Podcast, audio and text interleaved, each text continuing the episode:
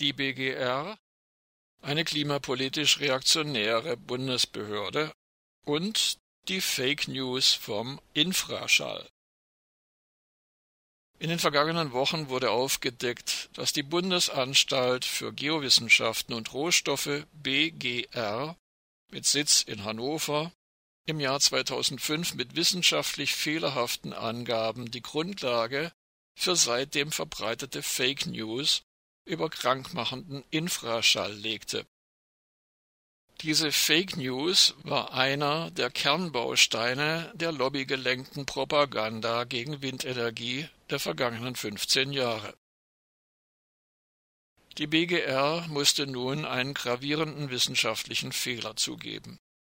Etliche wissenschaftliche Untersuchungen haben zudem in den vergangenen Jahren ergeben, dass es keine Belege für gesundheitliche Schäden durch Infraschall von Windkraftanlagen gibt. Einigen Verfechterinnen und Verfechtern des Ausbaus der Windenergie unterläuft allerdings ein grober argumentatorischer Missgriff, wenn sie behaupten, die, so wörtlich, Unbedenklichkeit des Infraschalls von Windkraftanlagen sei damit nachgewiesen. Erkenntnistheoretisch ist lediglich die Existenz eines Phänomens beweisbar. Windkraftgegnerinnen und Gegner wären daher in der Pflicht, die Existenz gesundheitlicher Schäden nachzuweisen. Nichtexistenz ist grundsätzlich nicht beweisbar. Infraschall ist eine für Menschen nicht hörbare Schallemission unterhalb einer Frequenz von 20 Hertz und wird von vielen technischen Geräten mehr oder weniger stark emittiert Solchem Infraschall sind beispielsweise auch Autofahrerinnen und Autofahrer ausgesetzt. Die BGR musste nun zugeben, dass ihre Berechnungen über von Windkraftanlagen ausgehendem Infraschall um mehr als den Faktor 1000 überhöhte Emissionswerte ergeben haben und hat die Publikation von 2005 zurückgezogen in dieser Untersuchung wurden zwar keine Behauptungen über gesundheitliche Gefahren aufgestellt, die darin enthaltenen falschen Zahlen jedoch dienten Windkraftgegnerinnen und Gegnern in all den Jahren als Referenz, um die Windkraft als krankmachend darzustellen.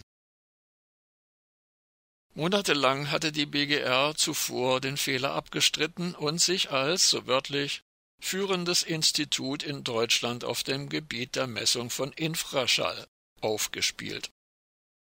Mehrmals wies sie Hinweise auf den Fehler ohne Prüfung mit dem lapidaren Argument zurück, ihre Untersuchung habe einen Peer-Review-Prozess eines Fachjournals durchlaufen, ein Verfahren zur Qualitätssicherung wissenschaftlicher Arbeiten.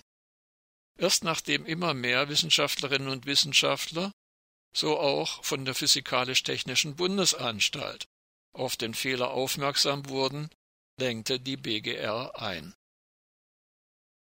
Ihre Verantwortung aber, Windkraftgegnerinnen und Gegnern mit Hilfe ihrer falschen Zahlen unter die Arme gegriffen zu haben, leugnet die BGR weiterhin.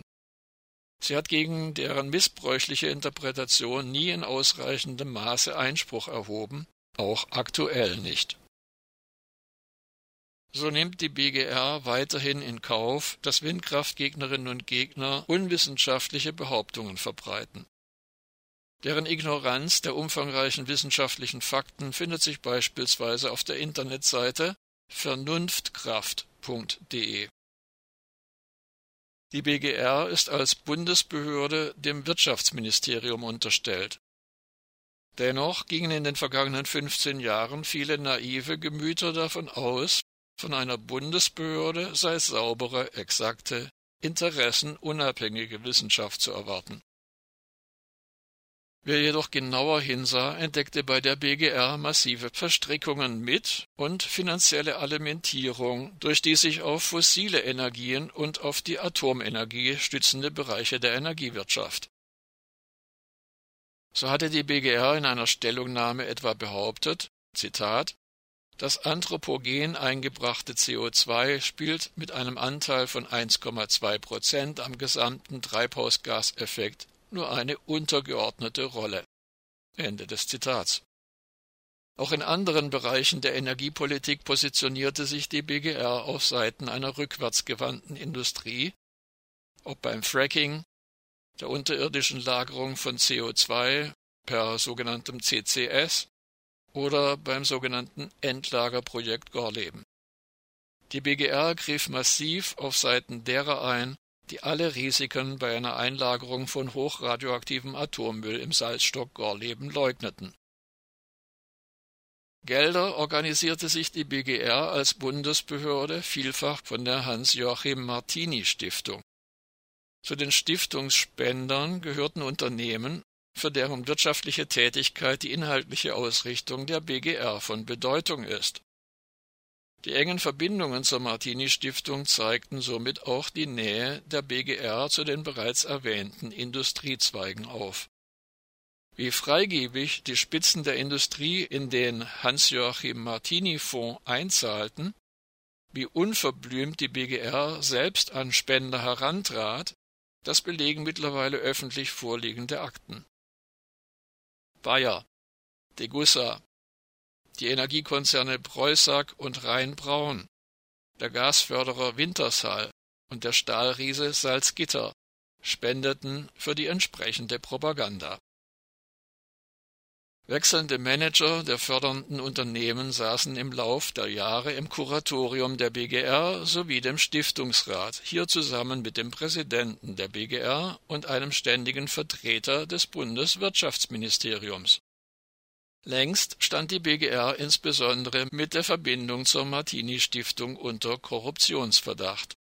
Durchleuchtet wurde die BGR jedoch seitens der Aufsichtsbehörden nie.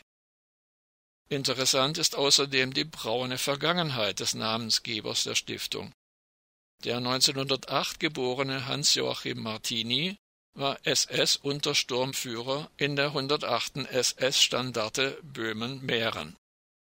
Und 1962 bis 1969 war er Präsident der Bundesanstalt für Bodenforschung, aus der die heutige Bundesanstalt für Geowissenschaften und Rohstoffe BGR hervorging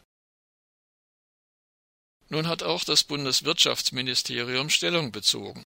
Zitat Bundesminister Altmaier, in dessen Geschäftsbereich die BGA arbeitet, betonte, dass er es sehr bedauere, dass viele Menschen, auch Windkraftgegner, schlaflose Nächte gehabt hätten, weil sie sich aufgrund der falschen Zahlen Sorgen vor den gesundheitlichen Auswirkungen von Infraschall gemacht hätten.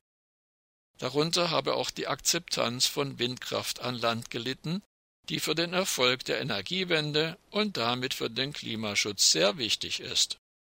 Ende des Zitats.